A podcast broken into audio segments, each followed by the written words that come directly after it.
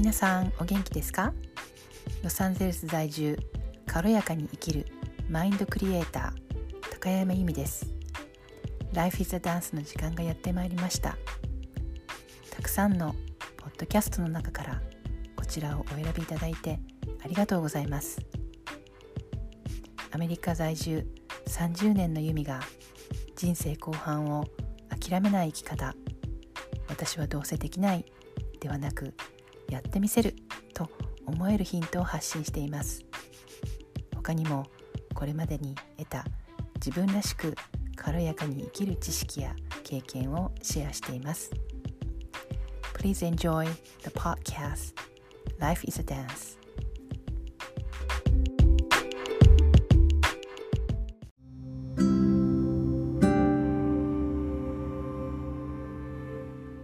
皆さんお元気ですか今回は3人目のゲストをお招きしています。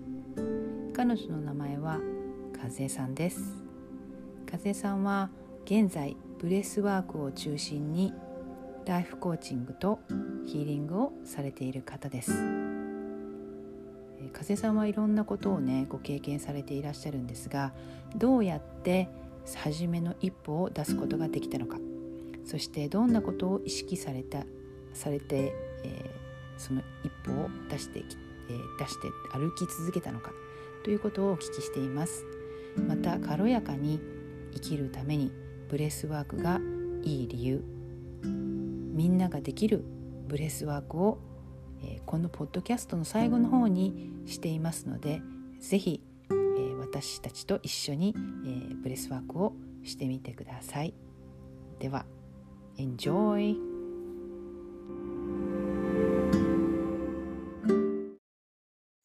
にちは、皆さん。今日はゲストに来ていただいています。えー、私のですね、えー、 biz sister の Kazue さんです。風さん、こんにちは。ねえ、ゆみさん、こんにちは。今日はお呼びいただきありがとうございます。こちらこそ来ていただいてありがとうございます。嬉しい。すごいエキサイティングです。So excited. 軽やかに行きましょう。軽やかに。軽やかに行きたい。ねえ、ゆみさん、お元気ですか？元気ですよ。風さん、あの、いきなりなんですけど、はい。自己紹介をしていただいていいですか？わかりました。もう私、自己紹介が一番苦手なんですけれども本、当に？もう本当そうなんですよ。でも、頑張ります。えー意外。はい、皆さん、こんにちは。えっ、と、今日は、えー私のそのビジネスシスター、ソウルシスターズの、えーユミさんからお招きいただきまして、えーこういう機会をいただきまして。ありがとうございます。えー私の名前はカズエ・ウェルズ・ファロンと申します。えー今はアメリカのね、あの、ワシントン州というところに、えー約1ヶ月ちょっと前ぐらいに引っ越してきたばっかりなんですけれども、あの、私の旦那さんは、あの、軍人さんなので、だいたい3年に一度とか3年ごとに引っ越す生活をしています。まあ、本当に普通の主婦っていう感じで、あのね、大好きな子供と旦那さんと暮らしてるんですけど、その中で私が今活動しているのが、えーブレスワークっていう呼吸法っていうものを取り入れて、えーライフコーチ、そしてヒーリングっていう形を今は、うん、活動させてもらっていて、えー一番その、うん、この心と体っていうところが必ずつながっているんですよっていう、うん、ところをすっごく、あのー気づいたんですよね。うん。なので、まあ、そのブレスワークっていうものに出会うまで、本当にそういう心と体っていうところは分かっていたようなんだけど、自分でまだ体に落とし込めてなかったところがあったから、自分がやはりそのブレスワークっていうのに出会って、すごく衝撃を受けて、うん、そこからすごく自分がハマっちゃって、fall in love してしまって、そこで今に至るっていう感じですね。はい。なるほど。その話ももうちょっとあの、後であのお聞きしたいんですけど、はいはい。私がね、実は、和江さんを初めて知ったのが、リールだったんですよね。リール。うん リール。で、リールすっごい出してたじゃないですか、一時。そうですね。うん。うんそれも結構なんか、こう、インパクトの強い、なんか、お笑い系 カツラとかかぶってましたからね。なんか、この人すごい、すんごいとんでもない勇気のある人だなと思ったんですよね、私。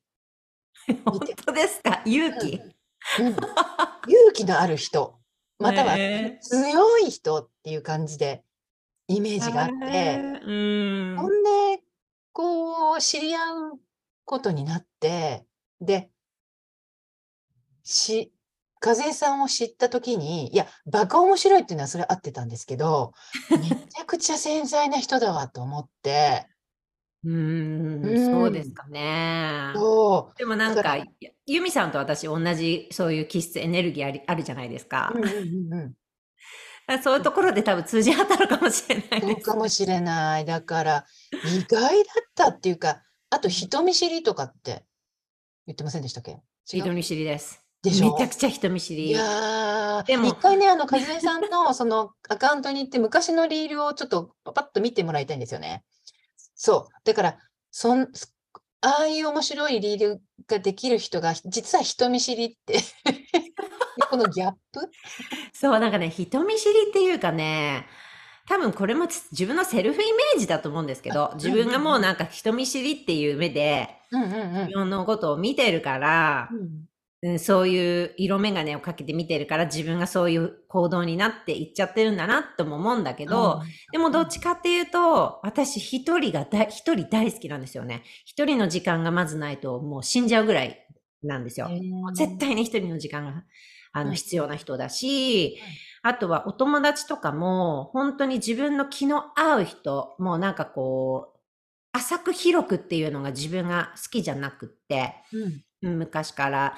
だから自分が本当にこの人といると安心できるとか、違和感がないとか、うんえそういう人じゃないと、もう、あの、気疲れしちゃって、もう、もう、すごいエネルギー吸っちゃうんですよ。でも自分が気疲れしちゃって、うん帰ってきて、どーってか、もう疲れちゃうっていうのがもうずーっと小さい頃からだったんですよね。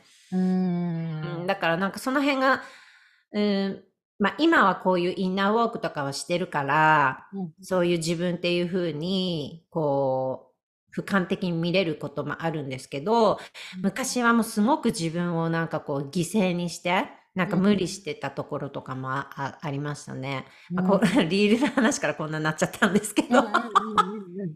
無理してたっていうのはどんどんなことですか、うん、だからなんかこの相手のエネルギーに自分が合わせていっちゃうっていうか、うんなんかこの相手のエネルギーっていうのがこう体でやっぱこの昔は気づいてないですよ。で、うん今は結構この人のエネルギーっていうのがすぐこう感じやすいから、うんこうエネルギーで、あ、この人ちょっと、なんかこのドーンっていうエネルギーだなっていう人っていう風な人と一緒にいると、自分がこう疲れちゃうんですよ。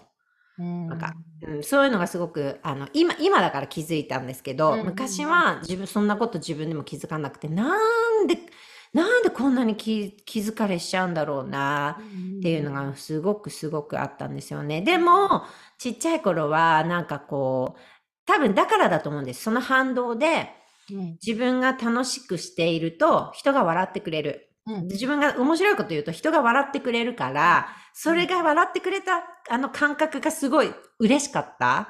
だから多分リールでもそういうバカなこととかやって。っっていう、そういう多分ちっちゃい頃のその性格っていうのが今も多分こう連なってきてるっていうのはあると思うんですよね。うんうん。なるほどね。そうそう。結構でも意外にそういう人って多いのかしら？っていうのは例えばうんこのココメディアンとかでも実は一人になった時めちゃくちゃおとなしいとかっていう人いるじゃないですか。言いますね。聞きますよね。お笑い芸人おさん、テレビの前だ、パーンってなるけども、はい、カメラの裏では一人になりますっていう。そうそうそうそうそうそうそう。聞きますね。ねうん、何かそういうのあるのかもしれないですね。必ずそこには、やっぱその潜在意識っていうのがうん絡んでるし、うんうんうん。ちっちゃい頃のそういうね、どういうストーリー、自分のその、ビリうんビリーフシステムっていうのが、うん。うん、うん。こう体に根付いてるっていうのがやっぱうん。関係してますよね。うんそうですね。でもユミさんもやっぱりね、心軽やかにっていうのがやっぱりテーマでうんうん。発信されてるところの根にはやはりその自分のその奥奥にあるそういうブロックっていうのをやっぱりこう取っていきたいっていう、うんうんうん。そういうですのがあると思うんですよ。うんうん。そう、うん私の場合は、なんか、あの、何々しなければならないとかね。うんあとは、なんか例え、ば、should とかね。はいちょっとマストですよね。あとは、なんか、やりたくないけど、しょう、やらなきゃしょうがないでしょ、みたいなとか。うん。ううんん。あとは、もう、ど根性でやり抜くとかね。もうそれか、軽やかに生きる正反対ですもんね。あとは、やっぱり他人との比較とか。うーん。うんで、自分をこう、なんていうの？下に見積もってしまう癖とか。これは本当に今でもありますよね。今でも本当にこう、まあ全部これ今やってる最中ってうん。うん。いう感じで。わかるわかりますよ。でも、だからもうそういうのやめ、やめたいっうん。て私も本当に思ってるし、この私をき、私のこのポッドキャストを聞いてくださってる方もそういうふうにやめたいと思ってる方が聞いてくださってるのかなって思ってます。そうですよね。でもやはりなんかこう、まあ私もユミさんもコーチングという立場で発信していると、やっぱり自分がまずそういうところに足をつけて経験して、いろんなそのね、ダークなところも知ってこきてるからこそ、なんかその今の人たちの気持ちも分かって、だからその人たちをこのこう沼みたいなところから引っ張ってあげたいみたいなね。だから自分が先にそこに入ってなかったら、引っ張れも、引っ張れないじゃないですか。うん。でも一緒にやっぱりそこって自分も経験しながら、ちょっとその人たちの2、3歩歩き歩いてるところにいるっていうのがなんかこううん私たちなような気がしていて、うん、そう思うんですよね。ね確かに確かに。そう。それでなんか、あの、今まで、あの、和江さんって、いろんなご経験されてて、で、うんもともと、あの、その、MLM はい。が最初だだったんですよね。。そうですす。うん MLM の世界に私、8年、9年ぐらいずーっといたんですよ。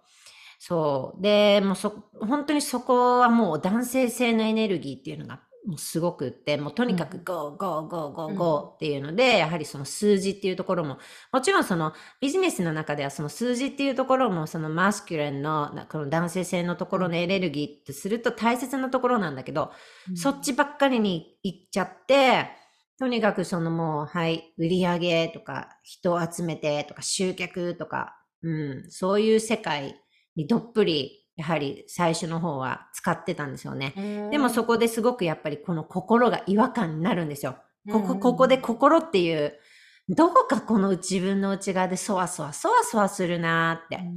だからそこが、やはり自分がいくら行動していても、自分の本当のここの声っていうのは心の中にしかなくて、その違和感に気づくか気づかないかっていうのめちゃくちゃ大切だなって、やはりこういう、まあ今だからこうインナーワークをやってき、やってる自分だから今言えるけど、あの時はもうとにかくもう、なんで、なんでこんなにもやもやするのにって、ちょっとわかっ、ちょっとこうもやもやしてんだけど、とにかくやらなきゃやらなきゃやらなきゃやらなきゃって。うん。そういう人すごく多いと思うんですよね。うん自分のこの、自分の心に正当化しちゃうっていう、本当は嫌なのに、本当はこう、もやもしてんのに、やらなきゃ、やら、要は、だからさっき言ったうんユミさんが言った、もうやらなければいけない、マストみたいな。うんうんうんうん、そこが逆になっちゃってる。行動と心がこう真逆にいっちゃってて、そこがアライメントしてなくって、結局それでもどうしていいかわからないっていう人たち。うんうんなんかこれ、この方法しか絶対ないっていうふうに思いがちですよね。なんか思いがちだし、入っちゃうとこの別の道側の見方がわからない。多分その捉え方もわからないと思うんですよね。やっぱそう、その頃って必死だから、うんうんううんん、今はこういうふうに視野が広く私はもう見れるようになったけど、うん、その頃は全然見れてなかった。だから本当にコーチとかそういう人の存在にもっと早く出会いたかったですよ。うーんえ、じゃあ結局、えっと、MLM からそっちのコーチングの方に移行したっていうなんていうの？えっ、と、理、理由っていうか、そのけ経路っていうか、は、経路はもう違和感、自分の心が違和感になっちゃって、うんうん何をやってんだろう私、what I'm doing, うん。who I am みたいになっちゃったんでしょ。うんうんうん。うん。なんか自分の生きがいってなんだろうなんか目的ってなんだろうって、なんかその、うん。そういうところにこう、やっぱり出てくるんですよね。で、それが出てきたときに、いや、ま、まあもちろんその、その時にはなんかこうもう、こう、ある程度リーダーっていうところの、そのチームのリーダーっていう、まあ、立場で活動させていただいてたので、そのチームの方がこう、まあやっぱりこう、大きくなってきてたんですよね。で、その上、その中で、やはり数字だけ求めて自分がこう、上の方に行っても、そこの自分のギャップにすごく違和感を感じてしまったんですよ。なんかこう、ただやることだけやって、数字だけ求めてタイトルで上の方に行っても、このチームの子たちが育ってて、育っていかないかったら意味がないなって思って、リーダーって何なんだろうっていうところから入ったんですよね。で、その時に、あの、その、私のメンターの、えーの、マスタークラス、無料でその時マスタークラス、ちょうどその時あの、マインドセットのことを、うん、発信されてたから、受けてみたら、パカーンってなって、そうそこで初めて自分の内側っていうところに見つめるっていううんうんきっかけになったんですよ。ああ、なるほど。うん。で、うんそれでコーチングの方に移行していったって感じですか？そうです。最初は、その MLM の子たちを、悩んでる子たちがたくさんやっぱりいたんですよね。蓋を開けてみたら。うんだからその子たちの何か力になりたいっていうので、まずマインドセットのコーチとして、その MLM のリーダーをしながらマインドセットのコーチっていうのをやってたんですよ。うんあの、その今までの MLM のその、えーリーダーとかそのチームのビルディングのそのビジネスの仕方じゃなくって、それも合う子もいるけど、でも違う方法もあるよっていうのをやはり見せてあげたかったから、、そうそこでやはりその内側が大切なんだよっていう、MLM も普通のビジネスもなんならその変わらないっていうところをやっぱり見せてあげたかったし、うん、でもすごく怖かったですね、やっぱり。その、やっぱりいろんなこの風当たりもめちゃくちゃ強かったし、いろんな方からいろんなこと言われたし。あ、そうなんですね。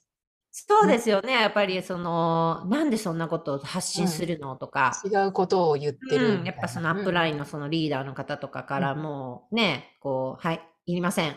足って切られちゃったりもしたし、だけどでも成長にはやはりその成長痛っていうのが必ずあって、うん。うん、そ、そこを超えていかないとうん、うんうんうん、あのーその自分の中の恐怖とかフィアっていうのは行動でしか乗り越えることはできないから、うんうん、っていうのをすごく学びましたね。うんなるほどね。ということは、今までこういろんなことに挑戦してきて、私こう、この質問したかったんですけど、もしかしたら答えたかもしれないです。あの、いろんなことに挑戦してきたと思うんですけど、それどうやって、そう、その、初めの怖い、こう、一歩目っては怖いじゃないですか。怖いうんね。それをやってきたのかっていうことをきお聞きしようと思ったんですけど、うん。もう泥臭いことなんですよね。なんかこう、例えばもう成功者の方とかってさ、SNS とか見てるとさ、キラキラキラキラしてて、もうか、うん。いかにも簡単にもうポンポンポンってみんな成功してるように見えるっていうのもあ,、るじゃないですか、やっぱり。う。んでも SNS ってほんの人生のもうちょっとしたもうかすり傷ぐらいのところしか、の世界で、それを見て、あ、もうすごいこの人っていうふうに思っちゃうけど、でも、毎日の毎日のやっぱり積み重ねで、同じことを毎日同じことをするんですよね。朝起きて、ジャーナル書いて、その、うん、例えば、まあ、メディテーションしてとかっていうのを、最初はこんなことやってても意味ないんじゃないかなって、最初めっちゃ思ってるんですよ、その時も。もういろんなそれがもう自分の頭の中でブロックが出てくるんですよ。こんなことやっても意味ないよね、とか。それでも、とにかく毎日こなしてったんですよね。同じ時間、時間に朝起きて、とにかく自分との本当に静かな時間を取ろうって思って、そこで出てきた、その感謝の気持ちとか、そういうものをとにかく書き下ろしたっていうところから私始めたんですね。うんそれを、もう、自分の成長って自分であの、見えないじゃないですか。うん。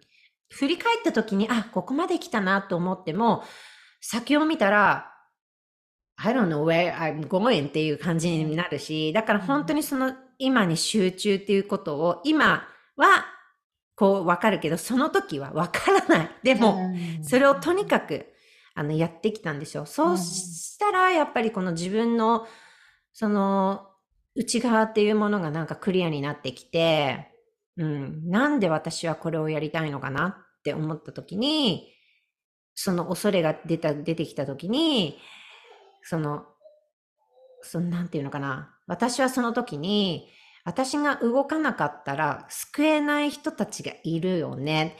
でもこの怖さを自分で取るか、その人たちが今のところの沼にはまったままでいいって自分に問いかけた時あーなるにほ、ど。うんうんうんうん。いやいやいやいやいや、自分この恐れを、恐れ取らないよね。うんで、その時に必ず、必ず意識してたのがあり方で、ビーイングで、私がこういう風な理想の人にな、こういう女性、こういう人になりたいっていうね、映像があって、その人だったら絶対に怖がってなくてこっちで行動してるよねっていうそのビーン、ビーンのあり方ですよね。そこから入ったんですよ。うんそこか。ら。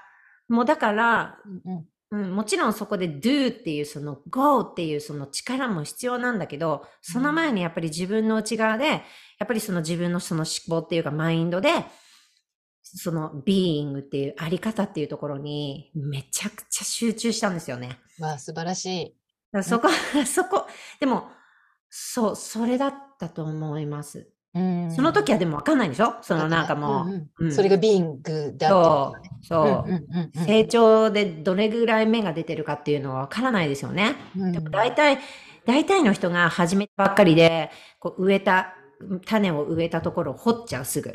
こうやって、どのぐらい成長してんだろう？って、そりゃ育たないよっつってね、うんうんうんうん感じでした。確かに。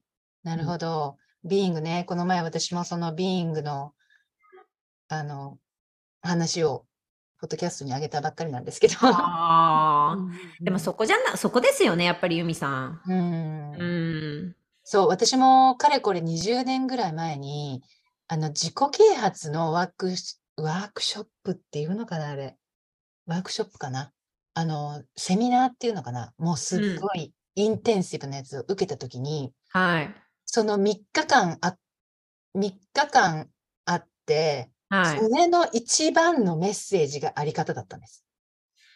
うーん。うん、でも、その時正直言って、意味分かってたと思ってたんですよ、自分で。でも、分かってなかった。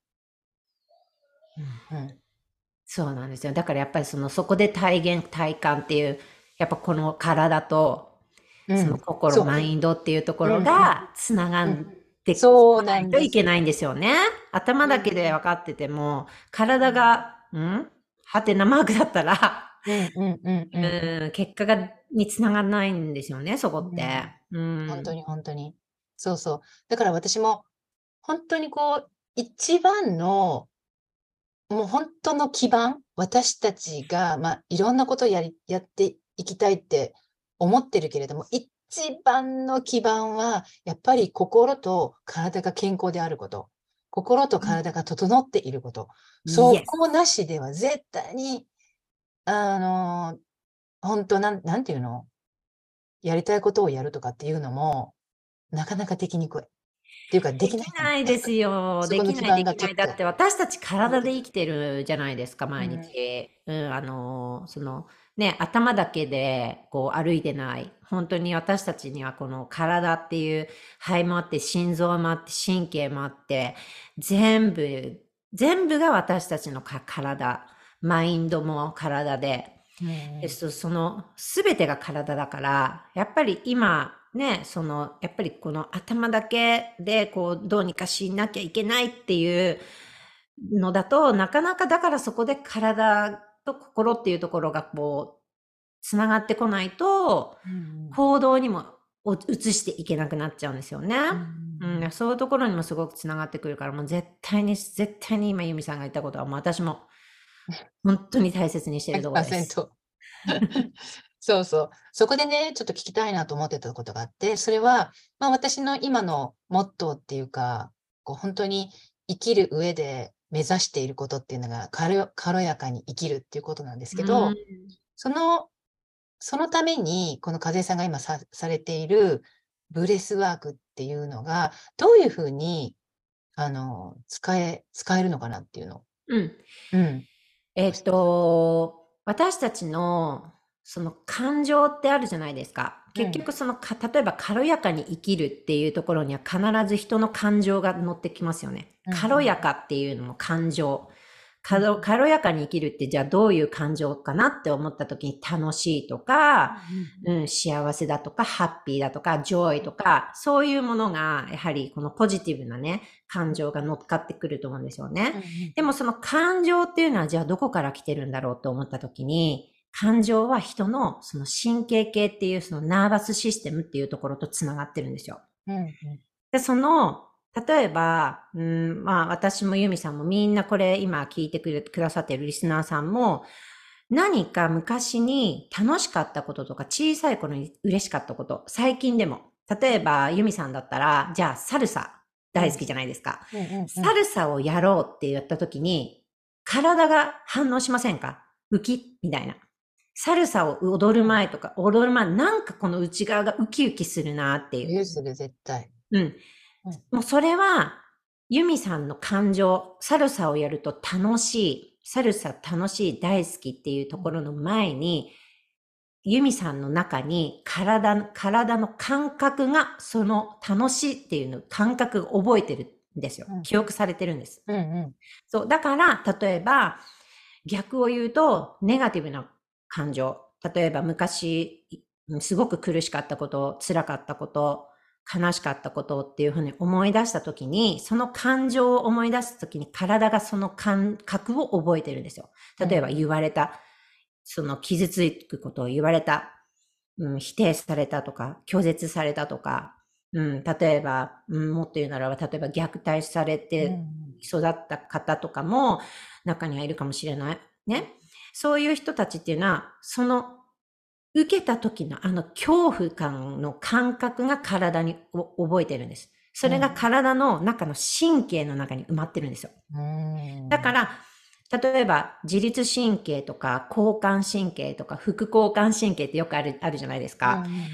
自分がいつもテンスっていうか、例えば緊張していると、その自律神経っていうのが反応して、そこから不安になったりとか、心配になったりとか、恐怖感が出たりとか、だから全部体の中の神経と感情っていうのは密接につながっていて、だからその、じゃあなんでここでブレスワークが、えーその軽やかに生きるっていうところにつながってくるかっていうと、呼吸をすることで、その、えーそのすべての私たちのその今言った副交感神経とか交感神経というところの神経に呼吸っていうのはつながるんですね。もうこれは医学でもう言われてることだから、うんうん私がここであの作り出したことじゃ初ないのでない、ってことね。そうだこ本当に呼吸をすることでリラックス効果っていうのがあるんです。だから、だからうんうん子供を例えば産む、そういうあの、じ、あの、陣痛が来た時とか、なんかこう、何かこう、パニッ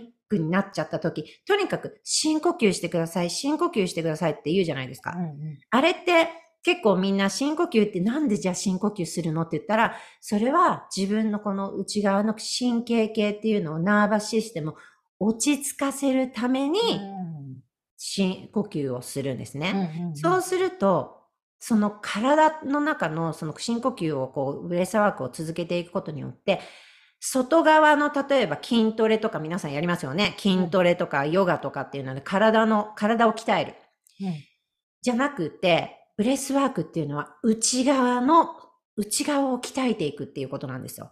うんだから体の筋肉とかをつ鍛えると同じで、うん内側の筋肉を鍛えていってうん、自分のその、うん、要は自分の中にこう静かな禅とか calm とか静かな静寂っていうのを自分で作ってあげれるっていうトレーニングなんですね。そうすることによって心が軽くなるんですよ。要はそのストレスとかそういうものも自分でカームになっていく。だから、うん、捉え方がすごく今までよりも明るく捉えるようになれたりとか、うん、だからここは必ず本当にこの内側の心と、その感情と、そのマインド、要はマインドっていうのはそのものの捉え方とか、うんうん、そういうところじゃないですか。マインドセットですよね、要は。だここはもう絶対に話せないところなんですよ。っていうお話です。なんか、あの、今、いきなりなんですけど、こう今聞いてる方々に、なんか今本当にもうインスタントでできるブレースワークとかありますか、うん、ありますよ。ある？あります。あの、例えば、エンザイアリー、不安とか、うんうん、心配でも常に、常になんか呼吸が浅いなとか、こう、短いなとかっていう方は、キュッってなっちゃってるんですよ。神経が常に。だから、自律神経のバランスが崩れちゃっているから、うん、その副交感神経と交感神経、副交感神経っていうのがリラックスしてる状態。だから、それは寝てる時に、うん、その神経が働く。それに持っていける呼吸っていうのがあります。簡単に今できますか？うん、できますよ。やりますよ、みさん。やってもらって。そう、まずじゃあね、とりあえずでもその急に呼吸はやっぱりそのするより最初心を静かに整えるっていうところから必ず入るんですけど、うん、じゃあ今皆さんこのね聞いている方もしうん、あの、時間があったらやってみてほしいんですけど、まず目を閉じて、自分の胸に手を当ててみて、で、今まではこのね、この頭でぐるぐるぐるぐる何かこう忙しく、例えば時間がないな、いつもバタバタしてるなっていうところから、その頭のノイズからちょっと静かにところに意識をめ、意識を向けて自分のハートの中に今このスペースを作る。っていうのをイメージして鼻から息を吸ってたら口から吐く。もう一度鼻から息を吸って口から吐く。これを何回かしていくうちに、必ずこの内側の部分に、この、ちょっとこう、カウムっていうものが必ず出ます。そうしたら、今度、今やったのは深呼吸って言われる言われるものなんですけど、これはもう車の中とかでもすぐできるので試してほしいんですね。あと一つは、そのエグザイアリーっていうのをそういうのをすぐにインスタントに取っていける呼吸法として、この3段階に分かれてる呼吸法があるんですけど、今は鼻を使ったんだけど、口だけをこれ使うんですね。口、口だけを使う呼吸っていう方法で3段階の呼吸法っていうのは、まず口からお腹に、じゃ今、皆さん、えー、地面に足ついてるかな？例えば寝てもらってもいいけど、それが、それをね、今イメージしてください。自分の足がこの地球とつながっている。地球とつながっている。だからその時に、そのイメージしてもらって、地面とつながっている、地球とつながっている自分の体とか自分のお尻とか腰とかになった時に自分の体がくっついているところから地球からのエネルギーがどんどんどんどん自分の中に入ってくるっていうのを想像してもらって自分はつながっている。で、そこで口からこのお腹に、こう、息を、こう吸い込む感じ。で、お腹に入れるんですね。その、で、吸うときに、お腹に吸ったときにイメージしてほしいのが、地面からエネルギーが自分のところの根っこから入ってくるっていうのをイメージしてください。で、口だけ、口だけを使います。そしたら一度このお腹に入った空気が今度はこの地球上からエネルギーが来た。そのエネルギーが今度はお腹から自分のハートに向かってエネルギーが流れてくる。で、そのハートのエネルギーっていうのが、この今度胸に。だからお腹に入った空気が今度胸に上げてくるんですね。っていう。これは結構、あの、練習っていうか、うん、あの、最初はちょっと苦しいかもしれないけど、でも苦しいっていうのはエゴです。苦しい苦しいっていうのはエゴ。もう皆さん呼吸をしてるっていうことは安全だから、そこで自分の体だけが、やはりその呼吸っていうのはリズムを分かってくれてるんですよ。頭では分からないから。うんうんだからまず自分の体を信じて、その、やってみるっていうことがとても大切なんですけど、うんうんって言ったら今度口から今度はそれを自分の口からその吸い上げたエネルギーとともに自分のエグザイアリーとか不安とかっていうのが外に、ふーっていう出ていくのを出し切るんだ。想像していく。出し切るんです。出し切るんだ。うんうんこれをもう5回とか10回とか1日にやるだけでも全然神経が変わるんですよ。なるほど。でも呼吸をした後必ず自分の中から何か感じるエネルギーっていうのは必ず分かってきます。うん。それが呼吸の力で、うん、そうするとマインドも軽やかになってきてカームになるし、そう、だから繋がってるんですよ。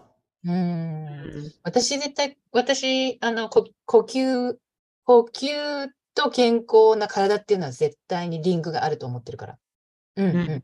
ただ、その、どうやって使うのかなっていうのは興味があって、うんうんうんでも、この二つ、今教えてもらった二つは、結構、あの、できます。すぐできますよね。すぐできます。もう一日にね、私たちは2万回っていう呼吸をしてるんですよ。うんうん。だけどその中で意識した呼吸を皆さんどれだけしてますかっていう話なんですよ。もうこのユニバースとか神様からこうね、息吹が入って私たちの命っていうここに生まれた時に息吹がふーっていうね、それで赤ちゃんの時からもう私たちの心臓止まったこともないし、肺もずっと動いてくれてるし、そこで呼吸っていうのが、だからよく息が絶えるっていうの、息を絶えるとし私たちはもう命が立つっていうことじゃないですか。うんうんだからそれだけ息っていうのがもうすんごく、すごく大切だし、皆さんのその感情に密接にこう、くっついてるんですよ。うん。そうう。んだからうん。そうそそう。それで私聞聞こうと思ってたことがあって、う。それは、あの、呼吸がこう、やっぱり浅い、私、呼吸浅いって自分で知ってるんですけど、うん呼吸が浅い人ってすっごいたくさんいると思うんですよ。なんかうん気がついたら息してないとかね。っていうのが結構あるから、うん例えばこう、やんなきゃとかって思ってる時とか、なんかこう、なんていうのかな。こう、なんていうんだろう。やっぱり緊張してる時とか、で、息してない。そう。うん。してないんですそれよっ。て、あの、それはまず第一にどうしてそうなるのかっていうのを知りたいっていうのと、あともう、どうすればいいね。はい。あ 私の話大丈夫ですか、うん どうしてそうなるのかはもう一つしかないですね。それはもう自分のその交感神経っていうところが緊張し続けちゃってる。だから何か、自分でうん何か自分の中でこうギューって、こう何かこうちこう力強く、何か例えばハンドルを強くこう握って何かをコントロール例えばしようとする、しようとしたりすると、私たちって物事コントロールもできないんですよ。もう自分が、自分がこうなってほしい、ああなってほしいっていうことは、それが全部コントロールしようと思ったら私たちの人生っていうのはできないじゃないですか。うんだけどそれで人っていうのは何かこうしなきゃいけない、こうなったらいいな、ああなったらいいな、なんでこうなっちゃうんだろうっていう、そういうのが、そこがもう潜在意識なんですよね。うん潜在意識、もうその潜在意識じゃなくて潜在意識で、例えばそれが、うん、私もそうですけど、そのせ、その自分の築き上げられてきたストーリーですね。要は自分が育ってきた何が、何を自分がその潜在意識で信じてるんだろう。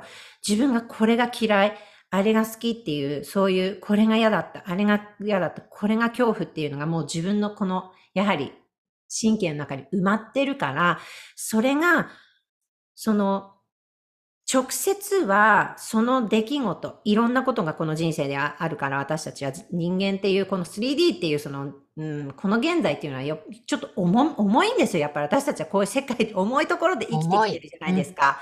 うんうんね。だからその中でいろいろその社会の中で揉まれてきて、自分がこの揉まれてきたその社会の中でこう、ね、自分、自分で意識しなくても作られてしまった、そのストーリーっていうのがあるんですよね。それが要はパラダイムとか、エゴとかって言われているものですけど、いろんな呼び方があって。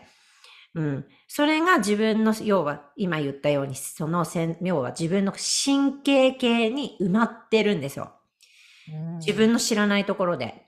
だから、その子時の感覚っていうのが何かこの現、現、今の現代でトリガーになるもの。感直接にはつながってなくても、この時の感覚が、に、この今の何かが似てるなっていうだけで体が反応しちゃうんですよね。ああ、なるほどね。そう、そこで自分ではリラックスしてるって思っても、この内側のこのね、自分の潜在意識の、要はその神経系に埋まってるうん感情、感覚っていうのがヒュッってなっちゃったりすると、うんうん要は呼吸は無意識に私たちしてますよね。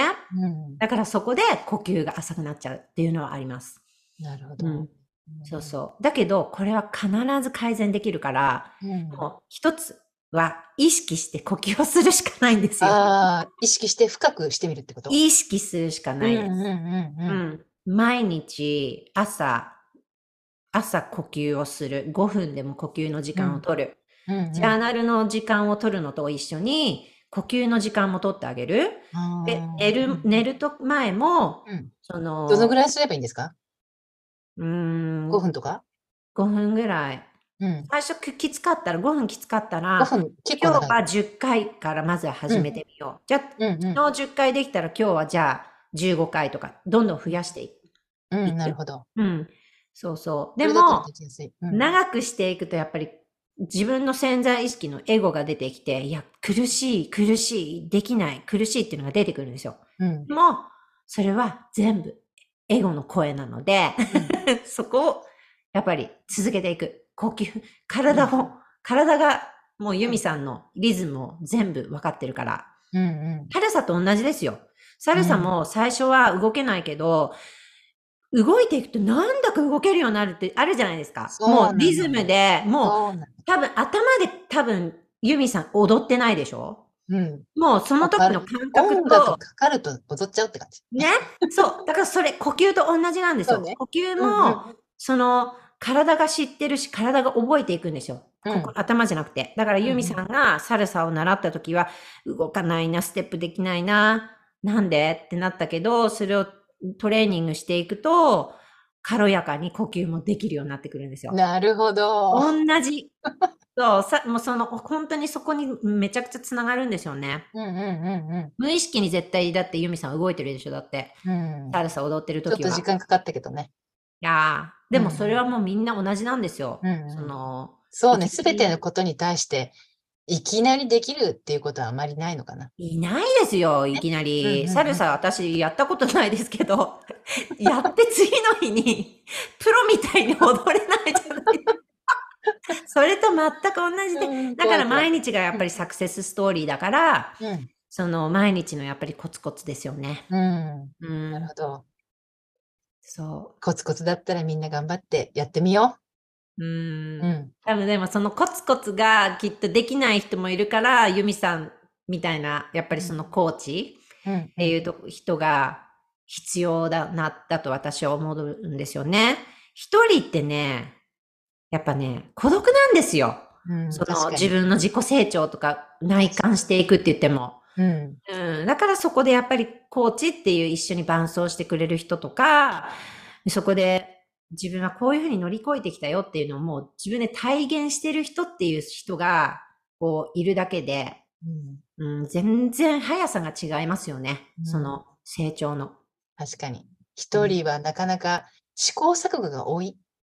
絶対。そう。うん。本当にそうだし、いろんな情報が今ありすぎちゃって、いろんな本とか YouTube とかって、もう見て、見てもうキリがないですよね。うんうん、そう、だから。それで余計迷っちゃうとかね。迷っちゃうと思います。影井さんに、あのーコンタクト取りたいっていうか、あ、結構興味あるわ、それもっと聞きたいっていう人は、どこに行けば、風さん、えーっとですね、一番早いのは、まあ、今はインスタグラムのアカウントで、カズエ、えーアンダースコア、ウェルズアンダースコア、サロンなんですけど、うんあの、まあ、ちょっと私、腎臓結石をしたんですよね、この前。うんうん腎臓結石をして、本当に死ぬぐらいの痛さを味わって、少しちょっと6月から SNS からちょっと遠のくんですよね。うん。なので、あの、一番、あの、まあ、ポッドキャストと、あとはその、まあ、ニュースレターっていうのがあるんですけど、もしそれに登録していただくと、その、えっ、と、そのブレスワークとかの、うん、情報とか、これからの活動とかっていうのがいち早く、えっ、と、この、ゲットできるかなと思うんですけど、まあ、また戻ってくるので、その時、うんうん。いつ戻ってくることかは、まだ。うん、まだ自分の中でなんかこう、OK, let's go っていうその自分のイエスっていうのが体で感じれた時をうん。待とうかなと思ってるから、今の時点では別に決めてないです、日にちが。うんうん。だけどまあうん。目安としてはまあ、うん、1ヶ月ぐらいちょっと見て、うん、自分ともうちょっと静かな時間をとって、うんうん。うん、そのブレスワークっていうのももっともっと極めていきたいし、っていうところなんですよね。素晴らしい。なんか、今は？体調はだいぶ良くなってる？今はもうおかげさまでもうあのあの痛みはもう戻ってこなくってもしかしたら石がすごく私の場合あのこんなことに小さかったのでうん。流れたと思うんですようね。んうん。うんうん。手術もしあの必要なかったしうん。だけど本当にもうのたうち回る痛さもう本当にうめき声ってあんなに出るんだなっていうぐらい そういうもう経験をして。うんうん、だから少し、あの、そう、自分の、あの、体と心を休めながら、その、SNS って人がいっぱいブワーっているじゃないですか。だからそこからちょっと遠のいて、絶対いいことだとポーズしてっていう感じで。うん。そうまたなんか、かパワフルな和江さんに会えると思って嬉しいです。ありがとうございます。今でもパワフルだけど、もっとパワフルになると思う。いやーもう本当に次はもうリボーン、風でまた戻ってきます。もう絶対に。うん、す本当に。ごい楽しみ。すっごく楽しみです、本当に。。だから、あの、そう、先々は、その Facebook グループでね、その、あの、一緒に呼吸っていうのを一緒にやるグループっていうのも作っていこうかなと思ってるんですよ。うん。だから、もし、しよかったら、本当に興味がある方は、一緒に呼吸して、そういう時間っていうのも多分、みんなで一緒に呼吸をすることですごくエンパワーにもなるし、うん、心もね、こう、軽くなって、マインドも軽くなるから、うんぜひうん試しに来てほしいなと思いまあす。ぜひぜひ、私も参加しようかな。ああ、来てください。もう、あの、無料で本当に Facebook のグループは作ろうと思っていますので、うんうんうん。うん、その呼吸、呼吸をしたい人たち、うん、うん、すごい、ぜひぜひす。ごくいいアイデアだと思います。ありがとうござあいます。りがとう、和江さん。今日は本当に、あの、いろんな話が聞けて、あのーよかったです。ありがとうございます。ユミさん、本当にこんな素晴らしい機会をいただいて、あの、もう私、ユミさん大好きだから、あ のいつか本当に会いたいなっていう。本当に。本サルサ、メレンゲ一緒に。そうそうそうそう今、あの、皆さん見えてないけど、めっちゃもう軽やかに動いてるユミさんが目の前に映ってますけどね。ありがとう。じゃあまた、えっと、またの機会にね、はいゲストとしてお招きいただく、あの、いただけたら来てください。また。ありがとうございます。ユミさん、Thank you so はい、much. ありがとうございました。バイ。バイ。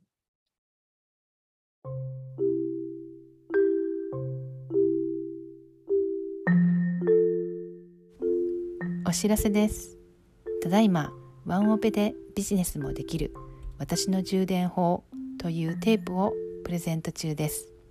こちらはもちろん無料になっています。パワフルなヒプノセラピーとリラックス効果が絶大な瞑想を掛け合わせた自分をリチャージできる自慢作です。興味あるという方はぜひ私にメールかまたは DM をしてください。お待ちしています。